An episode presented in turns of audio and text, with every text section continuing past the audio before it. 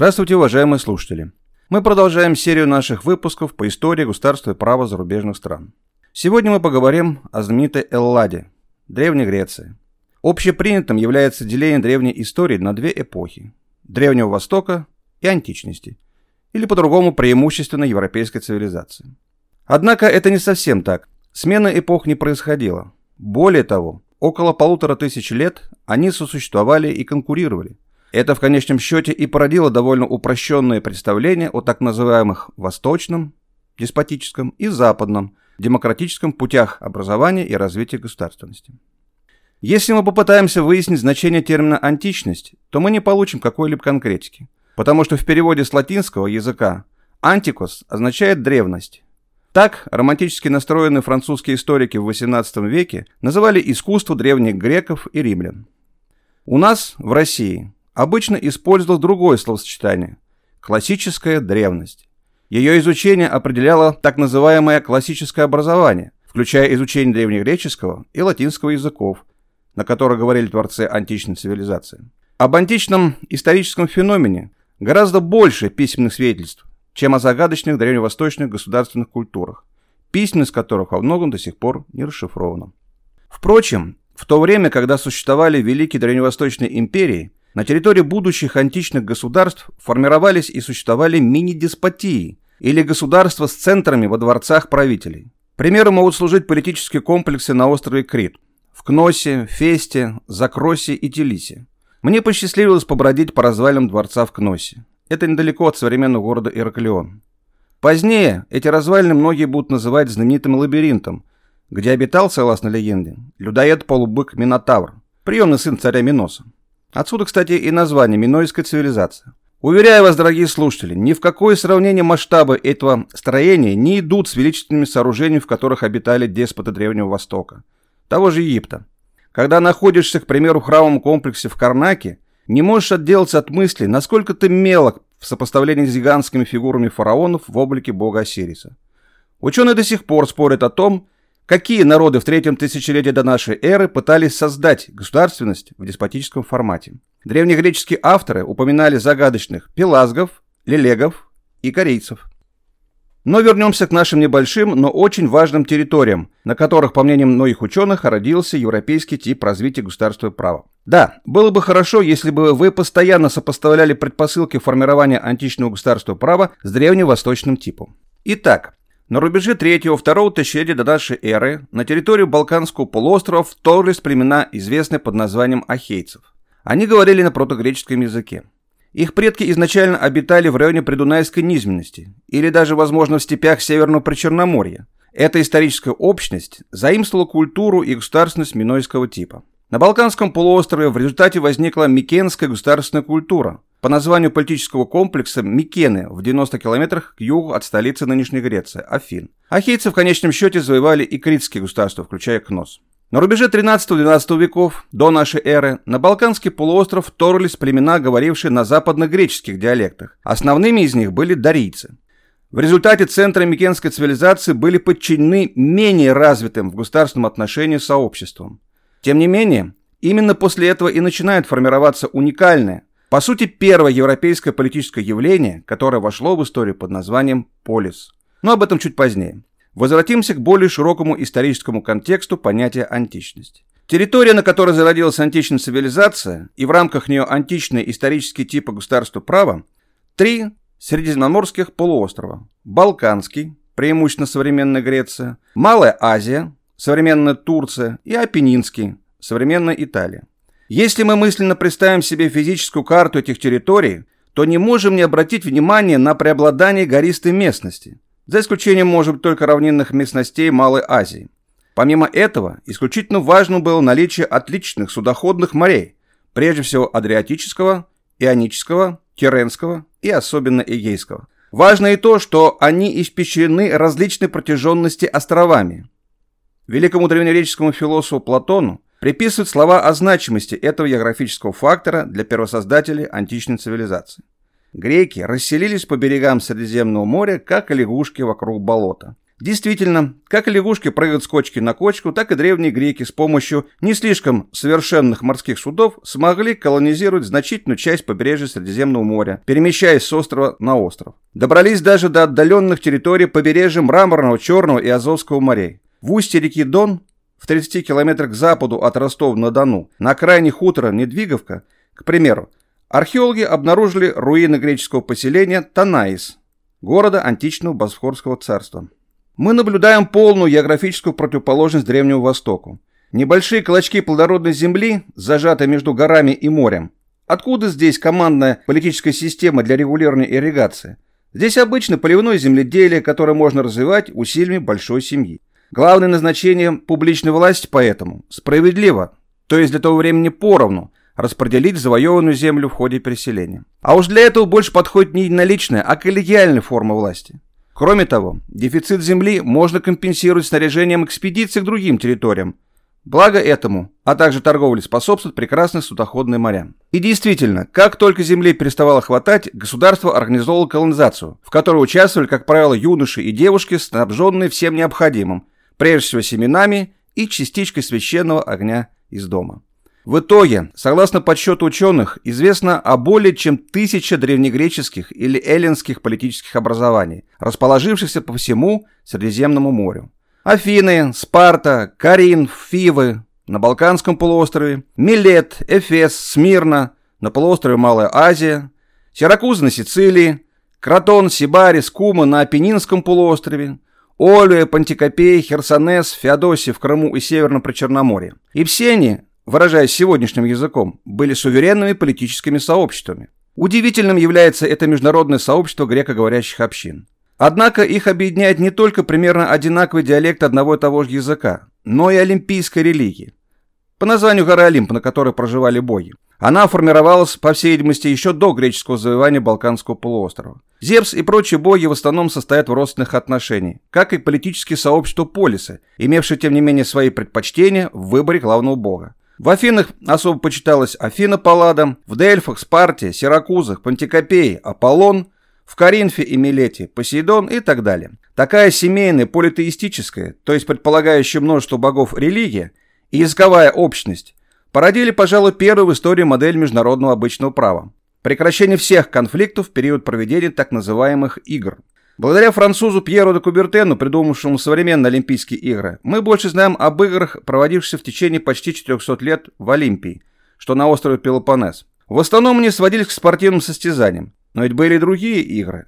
На Пифийских играх близ горы Парнас, возле Дельф, к примеру, спорт соседствовал с конкурсами в области искусства. На Истмийских играх в Коринфе проводились гимнастические, конные, поэтические и музыкальные состязания. Панафинейские игры включали в свою программу общественно-политические мероприятия, спорт и музыкальные состязания. Дорическое завоевание смело Минойско-Микенскую государственность. На расчищенном месте возникло нечто новое. Но вот вопрос. Из каких догосударственных форм создавалось новое политическое сообщество? В период, когда государство еще не возникло, у большинства народов было три основных вида публичной власти. Во-первых, власть общего собрания племени или общины. Во-вторых, власть старейшин. И, в-третьих, позже всего появившаяся власть военного вождя.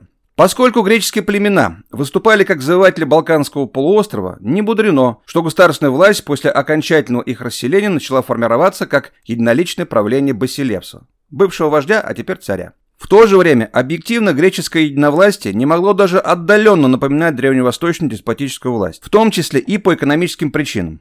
Древнегреческий Басилевс, к примеру, не располагал слишком значительными земельными ресурсами. Он скорее был первым среди равных, среди других знатных людей, нежели единственным носителем власти. Пределы власти Басилевса, как правило, расширялись в условиях войны. Но после завоевания Балканского полуострова, вплоть до начала экспансии могущества Персидской империи, для греческих политических сообществ не было серьезных военных угроз. Да и географические условия не способствовали постоянной милитаризации общества. Горы являлись естественными крепостями, защищавшими древнегреческие общины. Таким образом, власть басилевсов довольно рано и часто начинала подвергаться сомнению со стороны населения, хотя и сохранялась во многих полисах. Преимущественным историческим типом античного государства является, как уже говорилось, полис, или, как чаще всего утверждается, город-государство. Здесь необходимо кое-что прояснить. Еще до возникновения античной цивилизации в различных регионах государственность зарождалась именно как город земледельческой округой. Примером могут служить Ур, Урук, Лагаш и другие месопотамские города-государства, стремившиеся к гегемонии в определенном регионе. Однако греческий полис уникален тем, что представляет единство трех сторон. С одной стороны, это определенная территория с центром, Акрополем, то есть комплексом религиозных и оборонительных сооружений, располагавшимся на самом высоком месте. С другой стороны, полис – это община равноправных граждан, демос, с третьей стороны, полис предполагал совокупность органов публичной власти. И вот здесь начинается самое интересное. Как известно, государственная власть отличается от догосударственной тем, что ее носители являются преимущественно профессиональными управленцами. То есть как бы государственные и общественные сферы разделены. С этой точки зрения древневосточные деспотии являлись классическими образцами государств с гигантским, хорошо организованным иерархическим бюрократическим аппаратом писцов-профессионалов. Другое дело полис, в котором власть как бы растворена в общении, поскольку свободные граждане в принципе ее осуществляют с помощью различных форм – народных собраний, советов старейшей, коллегий должностных лиц и так далее. При этом профессионалов, которые бы занимались только управлением в классическом полисе, как правило, не было. Таким образом, полис в большей степени напоминает местное самоуправление, чем регулярное государство, хотя бесспорно элементы государственной власти в нем присутствовали.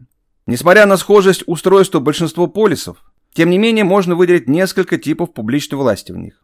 Наиболее частым явлением в греческом мире были аристократические правления, или, используя современный термин, аристократические республики.